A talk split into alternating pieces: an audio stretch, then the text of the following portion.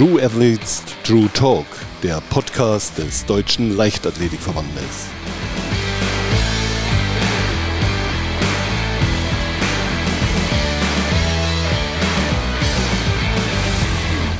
Ja, willkommen zu einer weiteren Folge unseres Podcasts True Athletes True Talk. Heute mit dem Vize-Europameister im Hochsprung von München, Tobias Portier. Hi. Hi Tobias, es ist ja jetzt, sagen wir mal, schon fast zwei Monate oder über zwei Monate her, dass du bei den European Championships in München, ja, bei deinem Heimspiel, so würde ich es mal nennen, die Silbermedaille geholt hast. Was hat sich seitdem so alles ereignet? Wie hast du den Erfolg verarbeitet?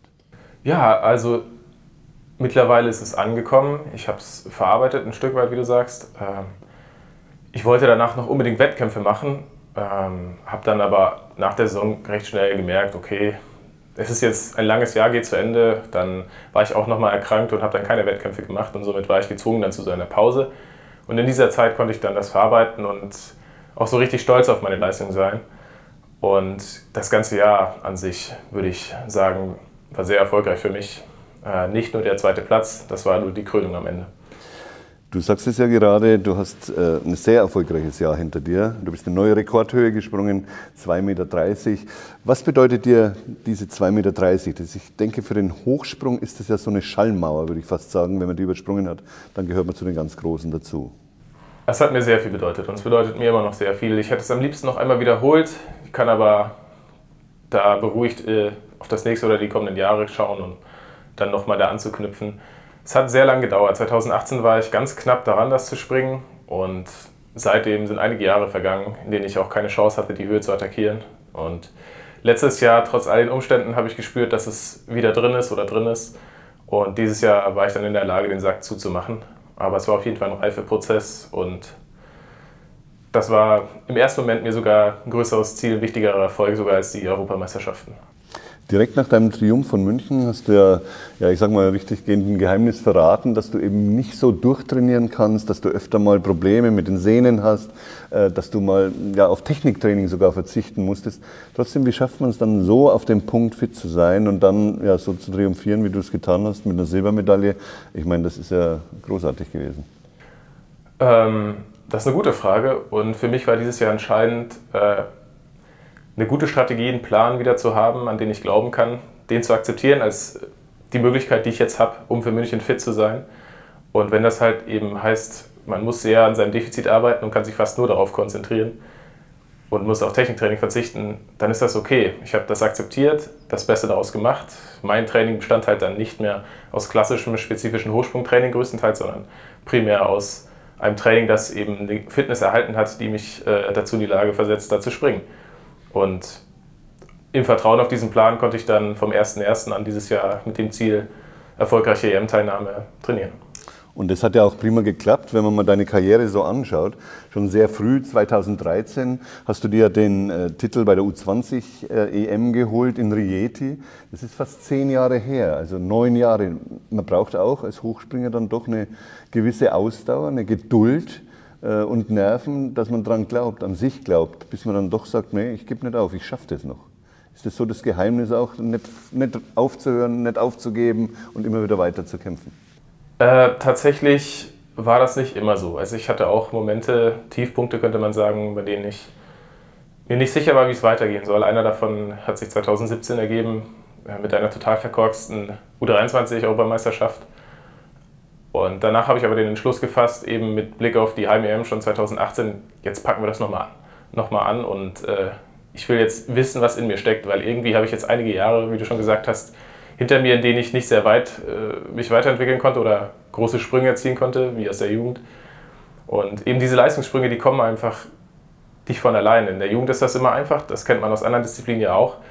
Und eben diesen Schritt zu schaffen, bei den Aktiven anzuknüpfen, hätte ich auch nicht gedacht, dass es so lange dauert. Aber nach 2017, 18 habe ich gemerkt, das geht. Ähm, hätte natürlich nicht gerne so lange darauf gewartet, aber bin froh, dass es jetzt geklappt hat. Ja, aber du hast es schön beschrieben. Das ist ja so ein Grundproblem in der Leichtathletik. Da ist man in der Jugend gut, U18 gut, U20 gut, aber der Sprung zu den Aktiven, das ist, glaube ich, schon nochmal ein, ein ganz großes Stück, dass man da dann die Leistung unter Beweis stellt, bei den ganz Großen mithalten zu können. Absolut. Also dieser Schock, ähm, ich sage immer gerne, man wird mit den oder zu den großen Haien in den Teich geworfen oder Fischen, der ist dann schon mal auch groß. Vor allem als frisch gebackener U20-Europameister denkt man erstmal, ja, man kann die Welt erobern, ist doch völlig klar, wie es jetzt weitergeht. Ähm, aber bis man dies, das auch wirklich erreicht oder das auch völlig beherzigt hat, dann vergeht schon noch ein bisschen Zeit.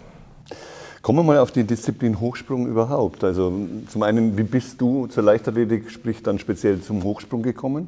Das ist die eine Frage. Und die zweite, die schließe ich gleich an. Was braucht denn ein guter Hochspringer, damit man sagt, oh ja, der, der hat Talent, der kann das mal schaffen, was Potier in München geschafft hat? Also ich, ich glaube mit zehn Jahren saß viel zu Hause rum. Ich hatte mal in der Grundschule mit Leichtathletik eine Schnittmenge, aber bin da nicht dabei geblieben. Und dann haben meine Eltern, nachdem ich einige Sportarten ausprobiert hatte, gesagt, komm, jetzt gehst du mal mit deinem großen Bruder mit ins Training und guckst dir das an. Und das hat mir dann recht viel Spaß gemacht. Vor allem aber auch in der Jugendleichtathletik war das jetzt nicht so wie aktuell einfach nur Training nach Plan und mit einem klaren Ziel, sondern auch viel mehr mit spielerischen Inhalten. Und da habe ich dann schnell Spaß dran gefunden und bin dran geblieben. Es hat natürlich nicht lange gedauert, bis man gesehen hat, der kann ebenso wie sein großer Bruder recht schnell rennen und recht gut hüpfen. Und anfangs war es noch der Weitsprung, dann aber bald der Hochsprung in dem sich gezeigt hat, dass da mein größtes Talent liegt. Du bist ein sehr bodenständiger Mensch, kommt auch noch dazu. Seit 2015 bei der EG Stadtwerke München bist du im Verein und in München geboren. Äh, ist es dir wichtig, viel Konstanz in deinem Leben zu haben? Ich würde schon sagen, dass Konstanz wichtig ist, vor allem in Bezug äh, Trainer-Athleten-Verbindung. Deshalb bin ich auch dankbar, dass wir so lange eben mit den Verantwortlichen beim DV zusammenarbeiten, dass da keine großen Wandel gab und ich jetzt die Chance hatte, über so einen langen Zeitraum mit einem Trainer zusammenzuarbeiten, meinem aktuellen Trainer Sebastian Kneifel. Und dass eben dieser Prozess auch einfach ein bisschen länger dauert und man nicht vielleicht nach einem oder zwei Jahren gleich die großen Erfolge erwarten darf. Und es ist schön zu sehen, dass halt äh, so ein Trainerathletengespann auch irgendwann zu einem Ziel führt. Eine Frage hast du jetzt vorhin nicht beantwortet. Das kommt daher, wenn man zwei Fragen in einer stellt. Was braucht es, um ein guter Hochspringer zu sein? Ja, Schnelligkeit, Leichtfüßigkeit. Das könnte man auf der körperlichen Ebene sagen. Ich würde nicht zwingend sagen, dass man sehr groß sein muss. Ähm, vor allem im Männerhochsprung gibt es immer wieder auch naja, recht große, schlachsige Hochspringer, aber auch Energiebündel, kleinere Hochspringer.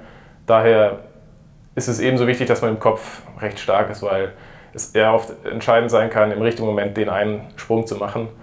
Und das ist das, was am Ende eine Medaille gewinnt, ja.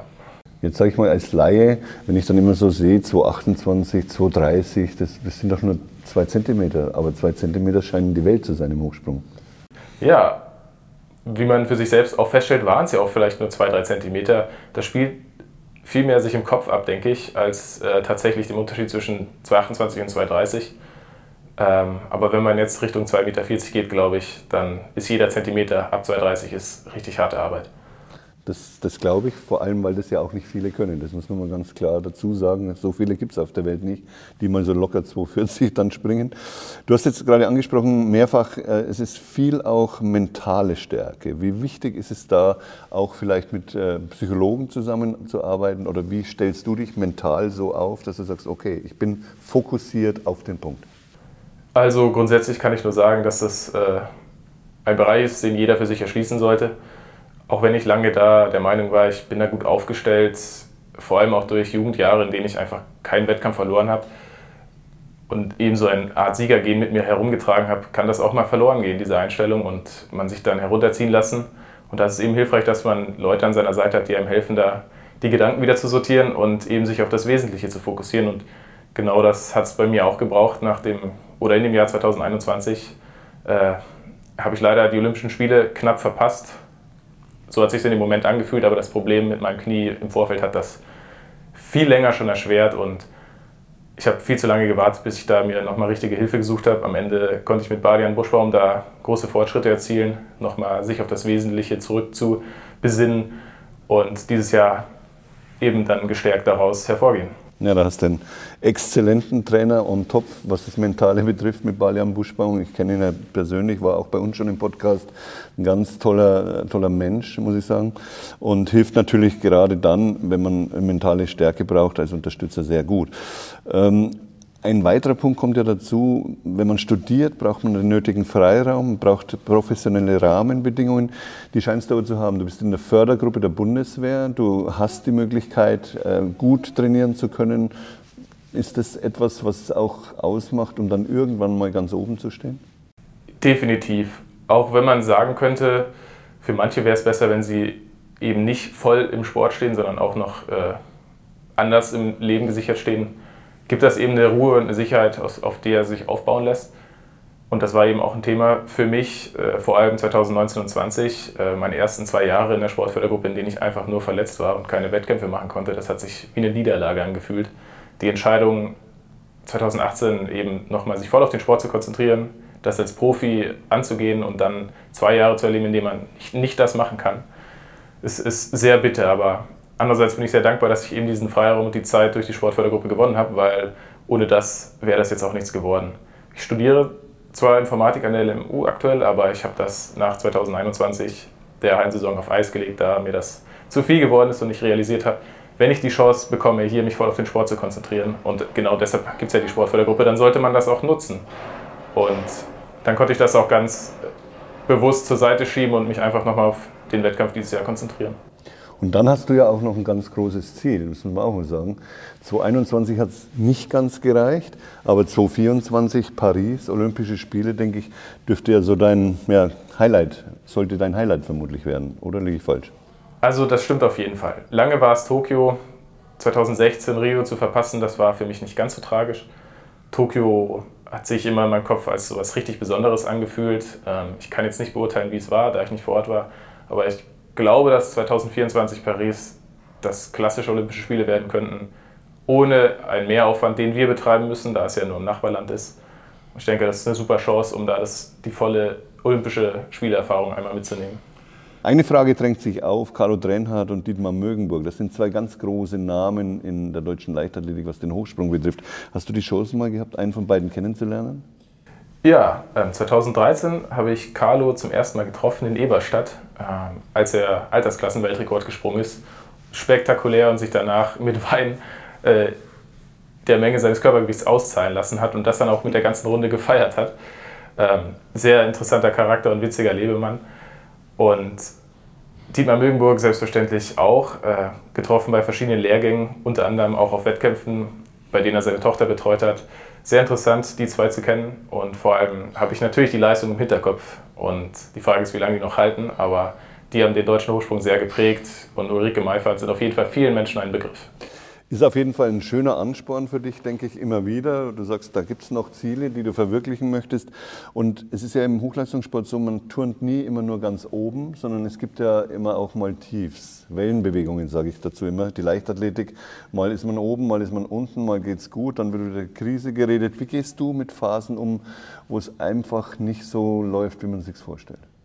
Viele Jahre, vor allem Jugend- und U23 Jahre, konnte ich das ganz gut verarbeiten und mich trösten in dem Gedanken, naja, du weißt ja, du warst mal verletzt und das ist eine heikle Phase, ein Übergang und außerdem kannst du ja noch so viel verbessern im Training.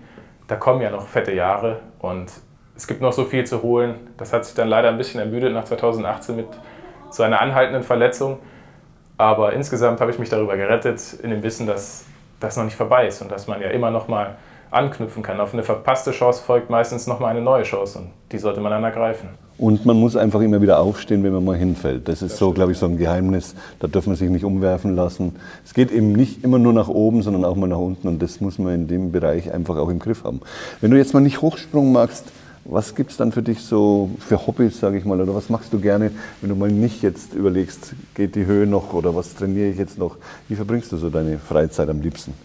Ganz aktuell seit diesem Sommer äh, bin ich Katzenpapa, also spiele ich mit den Zweien herum, aber noch lange davor habe ich ein äh, starkes Interesse an Rennrädern, an denen ich gerne schraube. Ich fahre zwar nicht viel, aber mir macht es Spaß, die zu restaurieren und damit zum Training zu fahren.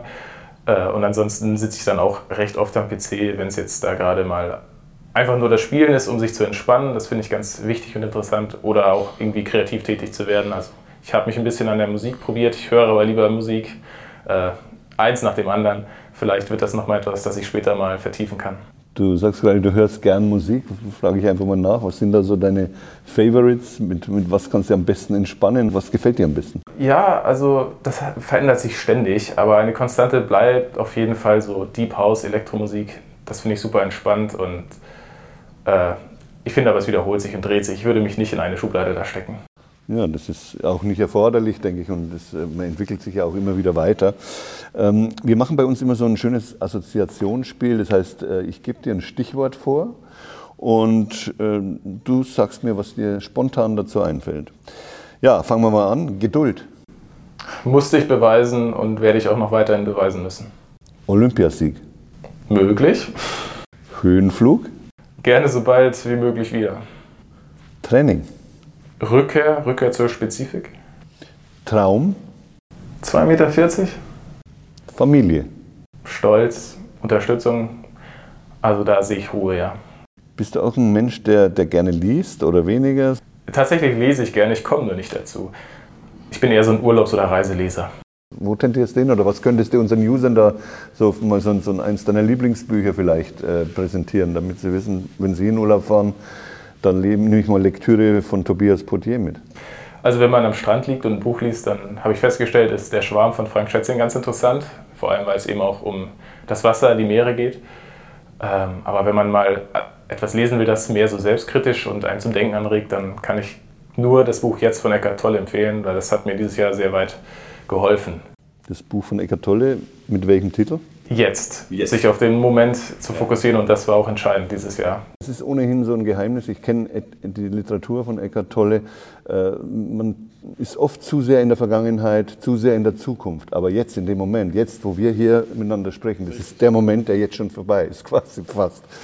Es bleibt einem nur das Jetzt. Das Leben ist das Jetzt. Ja.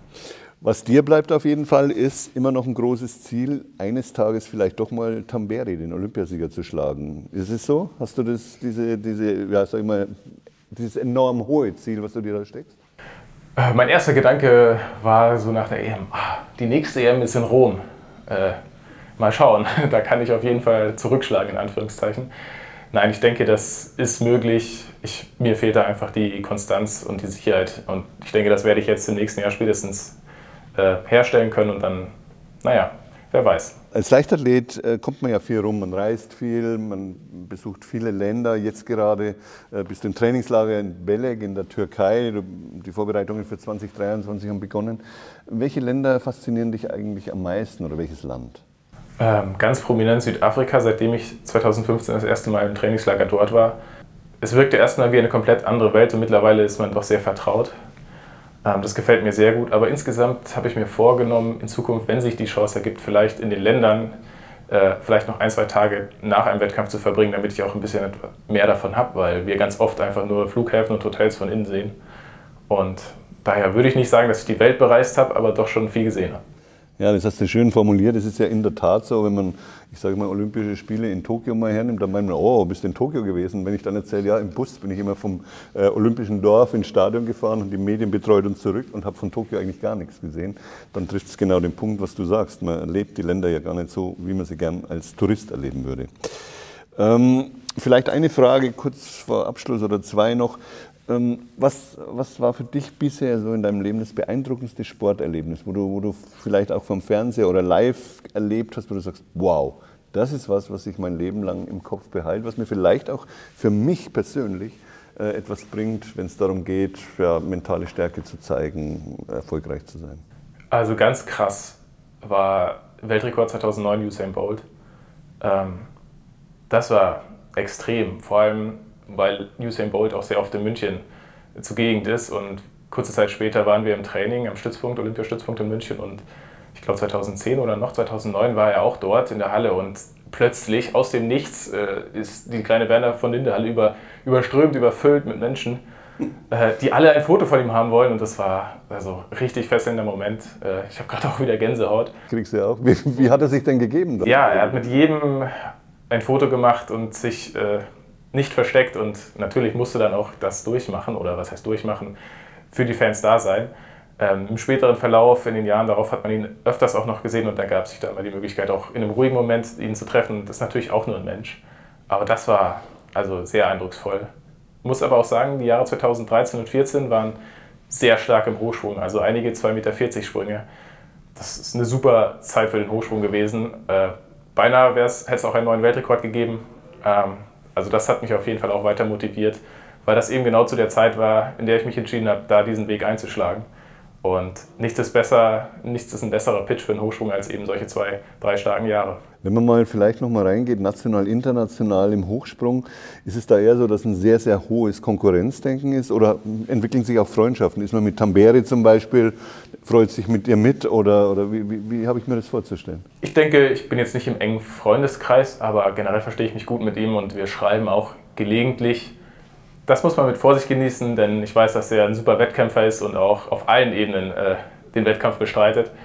Ähm, nichtsdestotrotz finde ich das gut, dass da keine so eine extreme Feindschaft oder Feindseligkeit herrscht. Natürlich sind wir alles Einzelsportler, ähm, aber ich habe das bisher im Hochsprung selten erlebt, dass sich die Leute irgendwie gegenseitig zerfleischt haben. Kommen wir mal ins Hier und Jetzt zurück. Ich habe es gesagt, Belek, Trainingslager, die Vorbereitungen für 23, für 2023 gehen los. Es wird eine Hallen-DM in Dortmund geben. Äh, Istanbul steht in der Halle dann international auf dem Programm. Im Sommer wartet dann die Weltmeisterschaft in Budapest. Da nehmen sich natürlich äh, die Leichtathleten besonders viel vor, um zu zeigen, dass Eugene ein Ausrutscher war und dass es besser geht. Wie sieht deine Planung für die nächsten Monate aus? Wirst du in der Halle starten? Was ist, was ist geplant? Ganz konkret habe ich jetzt für die Halle keine Pläne. Ich lasse mir das offen, wir lassen uns das offen, denn jetzt ist noch mal eine Zeit, um an dem Problem mit meinem Knie oder den Ursachen zu arbeiten. Das war jetzt nicht möglich in den letzten acht, neun Monaten. Und die Chance will ich jetzt nutzen. Wenn es aufgeht und ich in der Lage bin, eine Heimsaison zu springen, vielleicht eine späte Heimsaison, dann wäre das schön. Aber der Plan ist, sich auf den Sommer zu fokussieren, mit dem Trainingslager im März, April in völlig normalen Aufbau oder normales Training einzusteigen um dann eine vollständige Outdoor-Saison zu bestreiten mit einer erfolgreichen Teilnahme bei der WM als guter Kickoff für die Vorbereitung für Paris. Trainingslager März, April hast du gesagt. Wo werdet ihr da hingehen? Ich bin mir ziemlich sicher Südafrika. Ich denke, das ne? ist der Spot. Ja, Tobias, wir sind im Prinzip am Ende. Es hat sehr, sehr viel Spaß gemacht, dieses Gespräch, muss ich ganz klar sagen. Und ja, ich wünsche dir zunächst mal alles Gute gesundheitlich, weil das ist ja die Basis, dass man dann letztendlich auch erfolgreich ist. Und ja, bin immer noch geflasht von deinem Triumph von München und bleib so wie du bist. Bist ein toller Athlet. Dankeschön.